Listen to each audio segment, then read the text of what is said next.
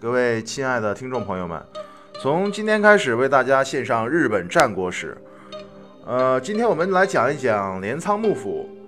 呃，虽然中国从秦始皇以来就实施中央集权、君主专政，但一衣带水的日本却始终奉行着古老的封建分封制度。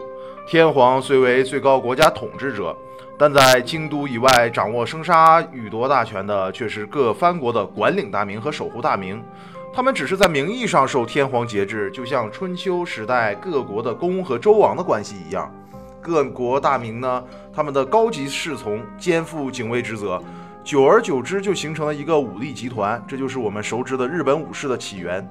所以在日文中，武士就称作士呃士。啊，武士们作为家臣呢，也能够得到主君封赏的土地和城池，成为小大名。随着地方大名权力的膨胀呢，武士集团的力量也就越来越庞大。渐渐，他们开始主宰主家的命运，为争夺天下第一。幺幺五九年，当时最大的两家武士家族源氏和平氏展开火并，史称平治之乱。虽然一开始平氏家族杀死了源氏的家督源义朝。却没有对他的两个幼子源赖朝和源义经赶尽杀绝。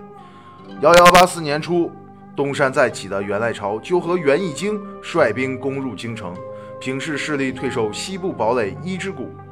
二月七日，源氏军队攻入伊之谷，元义经率五百轻骑跋山涉水，冒险偷袭伊之谷后方，与正面大军前后夹击，击溃了平氏军防线。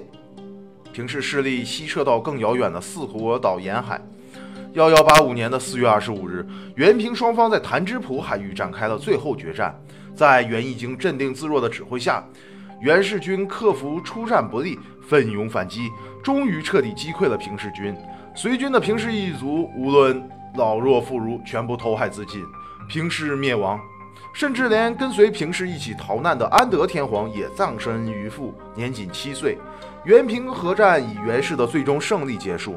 幺幺九二年，大权在握的元赖朝在镰仓开设以武士集团为主的幕府政权，逼天皇封他征夷大将军。日本平安朝结束，连绵七百余年的幕府时代开始。从此以后，日本出现了两个政治体系，一个是以天皇为代表的公家，和以征夷大将军为代表的武家。两个政治实体虽然一直处于对立状态。无奈，武家掌握着庞大的军队，公家掌握国家大权，自然旁落，沦落到只有祭祀大典才会出现，充当了僧侣祭祀的可怜角色。这种状态一直持续到一八六七年的倒幕运动后，明治天皇重新掌权为止。在这里略微要提一下日本历史上集悲剧与传奇于一身的源义经。父亲源义朝被杀后，源义经跟随母亲。不得不投靠了仇敌平氏的家督平清盛。小名牛肉丸的源义经入鞍马寺为僧，度过了他的少年时代。为僧期间，源义经遇上了一个叫天狗的异人，跟他学了兵法和武艺。元来朝起兵反袁氏的时候，源义经加入袁氏军，终于见到了从未谋面、同父异母的哥哥元赖朝。袁义经武艺高强，谋略过人，在与平氏的战争中屡建奇功，赢得了镰仓战神的称号。当然，这也引起了哥哥袁赖朝的疑虑。平氏灭亡后，袁氏兄弟间猜忌日深，终于反目。幺幺八九年，袁义经在逃亡的途中被投靠者出卖，自杀，年仅三十一岁。袁义经以他坎坷的身世。极高成就的武学与过人的战略机智，场场必胜的战绩及悲凉的人生结局，成为日本人至今崇拜的悲剧战神。幺幺九九年二月，只做了几年的大将军的源赖朝去世，长子源赖家在母亲和外公的家族北条氏的拥戴下继承了将军位，可是从此大权也旁落到外泄北条氏的手里。源赖家和第三代将军。他的弟弟袁石朝只不过是北条氏的傀儡，命运非常凄惨。最后两兄弟都相继死在北条氏的手里，袁氏之嗣断绝。之后征夷大将军几乎都由天皇的亲族担任，而北条氏自称职权，操纵了镰仓幕府的实权。一二七四年，统治中国的和朝鲜的元朝，在几次要日本献降书不果后，纠合四万大军东侵，在九州登陆。当时掌权的北条氏第八代宗主北条宗实主张坚决抵抗，并号召九州诸藩国守护，率军十万进兵至白海原地区摆下战场。双方于十月二十日展开会战。可人数虽多，但装备落后的日军在援军高杀伤力的火炮弓弩面前节节败退。可是当晚援军夜宿战船的时候，台风忽至，二百余艘战船顷刻间灰飞烟灭，援军死伤无数，只剩一万多人仓皇逃回中国。日军在第二天看到满海面的碎木头，才明白自己莫名其妙地得到了胜利，史称文勇之役。一二八一年，不甘失败的元帝忽必烈再举兵十四万，战舰四千四百艘，分两路东侵。这一次，日本人早就沿海岸筑好了城墙，严阵以待了。不幸的元军舰队在找到找地方登陆的时候，于七月三十日再次遭到台风袭击，全军覆没，史称红安之役。以后，元朝再也无力讨伐日本，日本人从此对两次有如神助的台风称为神风。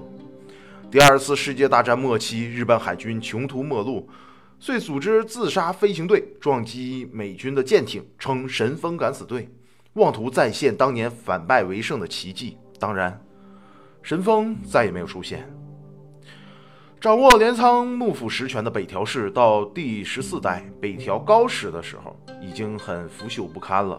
大权旁落的公家后醍醐天皇，仿佛看到了恢复天子荣耀的机会。经过几次不成功的政变，一三三一年后醍醐天皇逃出京都，巡幸瑞山，发诏讨伐镰仓幕府。北条氏也出兵捉拿后醍醐天皇。当时各藩国守护害怕幕府的强大，都按兵不动，作壁上观。唯有一个小豪强率兵五百亲王，他就是后世传颂的军神南木正成。虽然后醍醐天皇很快就被北条氏抓了回去，流放了隐岐岛。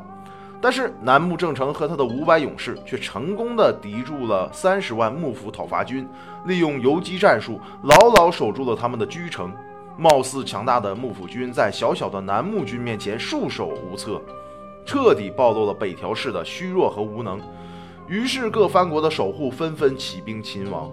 一三三三年，后醍醐天皇从隐岐岛脱出，各地守护遣使道贺，反镰仓幕府势力形成。三月，倒木军攻陷京都。四月，镰仓军大将足利高氏倒戈，加入幕府方，那加入倒幕方。五月，倒幕势力开始进军镰仓。北条氏虽然力敌，终于不敌。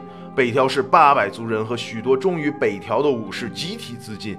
历时一百四十二年的镰仓幕府和北条氏灭亡。一三三四年二月，后醍醐天皇复位，改元建武。足利高氏因功被赐名尊氏，后醍醐立志改革，以为终于有机会让他有一番作为了。可是后醍醐的改革一开始就没有得到多少支持，天皇重新启用了那些腐朽的贵族和公卿，而帮助后醍醐复位的武士和军队却没有得到足够的赏赐。不满现状的武士集团开始聚集在足利尊氏的周围。